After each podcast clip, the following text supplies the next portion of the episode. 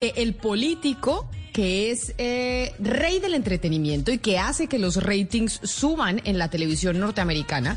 De hecho, desde que dejó de ser presidente de los Estados Unidos, los ratings en los canales de noticias han bajado. Es el señor Donald Trump. Y ayer volvió a estar en las eh, primeras planas de los canales de noticias. CNN, que hace rato no sacaba, a Donald Trump, pues lo tuvo en una rueda de prensa en donde decía lo siguiente. There is no better evidence that big tech is out of control than the fact that they banned the sitting president of the United States earlier this year, a ban that continues to this day. Continues. So we get the word out, but it's uh, not a fair situation. Very, very bad for this country, very bad for the world. If they can do it to me, they can do it to anyone.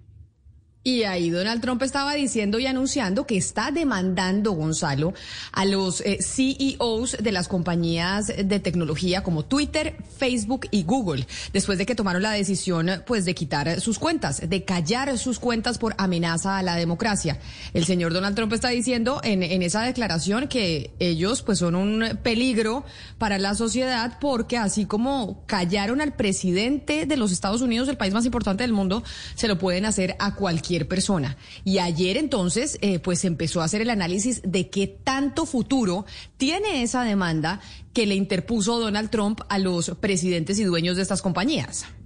Bueno, básicamente lo que hizo el presidente Donald Trump fue pedirle a la Corte Federal del Distrito Sur de Florida, Camila, es eh, ordenar de inmediato la censura ilegal y vergonzosa que han aplicado estas eh, grandes mm, compañías sobre su persona. Y a esa declaración que escuchamos, él dice lo siguiente, no hay mejor prueba de que las Big Tech, esas grandes compañías, están fuera de control con el hecho de que le prohibieron al presidente de los Estados Unidos en funciones expresarse en sus plataformas. La demanda no solo es contra Google, Facebook o Twitter, sino la demanda también es contra los ejecutivos, los directores, Zuckerberg, Sundar Pichai y Jack Dorsey, porque la demanda también los involucra a ellos. Y como usted bien decía, Donald Trump dice, bueno, si estas compañías censuraron al presidente de la República en funciones, se lo pueden hacer a cualquiera, ¿no? A cualquier ciudadano. Ellos escogen, ¿no?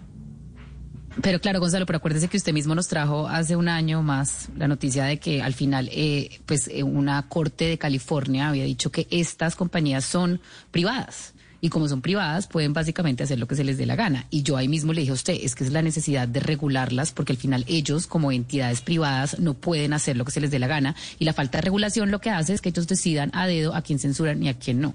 Entonces ahí otra vez es la necesidad de que haya una regulación. Seguramente la Corte en Florida puede fallar muy distinto a la de California y esto puede llegar a subir a la Corte Suprema de Justicia que sería pues digamos una, una decisión muy interesante que, que le llegaría a una Corte que pues en este momento está mucho más eh, hacia el pues hacia el pues, pues, es mucho más republicana y podría fallar a favor también de Donald Trump y podrían regular por medio de jurisprudencia a, estas, a estas compañías. Pero más pero más allá Valeria de que la corte esté más republicana, yo creo y esto sí ya es una opinión mía que tiene futuro esa demanda. Yo creo que es que ese debate sobre si las compañías de redes sociales y las compañías de internet pueden tomar la decisión de quién está ahí y quién dice algo y quién no es eh, todavía muy grande. Y creo que ellos sí tomaron un riesgo gigantesco al censurar al presidente de los Estados Unidos. Por más loco que les pareciera, por más irresponsable, por más riesgo, a la democracia, son estos eh, CEOs de estas compañías los llamados a determinar quién es riesgo para la democracia y quién no. Creo que esa demanda de Donald Trump, y lo vamos a tener en medios de comunicación, se acordará de mí nuevamente, y ahí robando pantalla y, y estando otra vez en el debate público. Lo que pasa es que no se nos puede olvidar que el señor sí usó Twitter para para incitar a cometer un delito. O sea, el señor sí les dijo a sus seguidores vayan y se tomen el Capitolio. O sea, es decir, el señor no hizo una cosa menor. Entonces también eso van a tener que ponderarlo.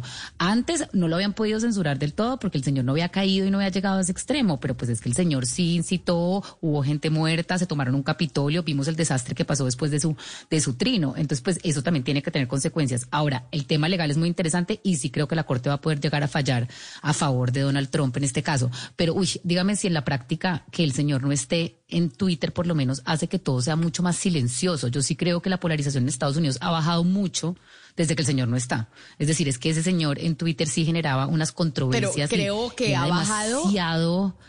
Pero, pero creo que ha bajado de lo, de lo de lo que un sector ve, no sé en las calles, no sé, no sé ¿No usted cree que ese señor que no está ahí presente cambia el ánimo, cambia el ánimo, es decir, no tenerlo ahí todo el tiempo incendiando, incendiando, diciendo mentira tras mentira tras mentira, ayuda, claro que ayuda, es que el señor hacía mucho daño. ¿Cuántas fake news decía al día, por favor, y cómo usaba el Twitter para eh. incendiar a un país? En este momento se siente diferente, que está esa masa ahí, que son 70 millones de personas, sí, pero que no están todo el tiempo, usted le está alimentando a esa gente con mentiras todo el día, esa gente todo el tiempo estaba intoxicada de información falsa, Camila, es que era falso no, todo lo No, no, no, yo, yo, no, yo creo que usted decir que todo lo que ponía y decía Donald Trump es falso es una exageración. Sí, dijo mucha fake news, sí, pero no todo lo que informaba era falso. Yo lo que sí veo es una, una Casa Blanca muy aburrida. Eh, desde la directora de prensa, la señora Pesaki, hasta el propio presidente Joe Biden. Es que no pasa absolutamente nada, eh, eh, Camila y Valeria. Cuando uno ve a Joe Biden hablando, el señor está enfermo, debe tener algo, es muy lento, no reacciona bien. Con Donald Trump era mucho más divertido. Es que, es que la Casa Blanca y una presidencia no tiene que ser entretenida, es decir, eso no es un show. el presidente de un país no tiene que ser un, un señor de entretenimiento que nos divierta a todos y más a los periodistas. Tiene que ser un mandatario, un jefe de Estado. Pero precisamente porque, por gente que piensa como usted, es que los ratings han bajado. De verdad que los ratings en Estados Unidos en los canales de noticias desde que Trump no es presidente, por cuenta del showman que es el señor, que conoce mucho de televisión, pues ya no tienen eh, las, la, misma, la misma gente que los está viendo. Por eso porque Trump es un showman y por eso le decía yo, ya que hablamos de entretenimiento, el señor ayer estuvo todo el día en los medios eh, noticiosos norteamericanos. Todo el día estuvieron cubriendo esta demanda en contra de las compañías de tecnología y otra vez se las hizo, otra vez el señor está siendo titular en el mundo.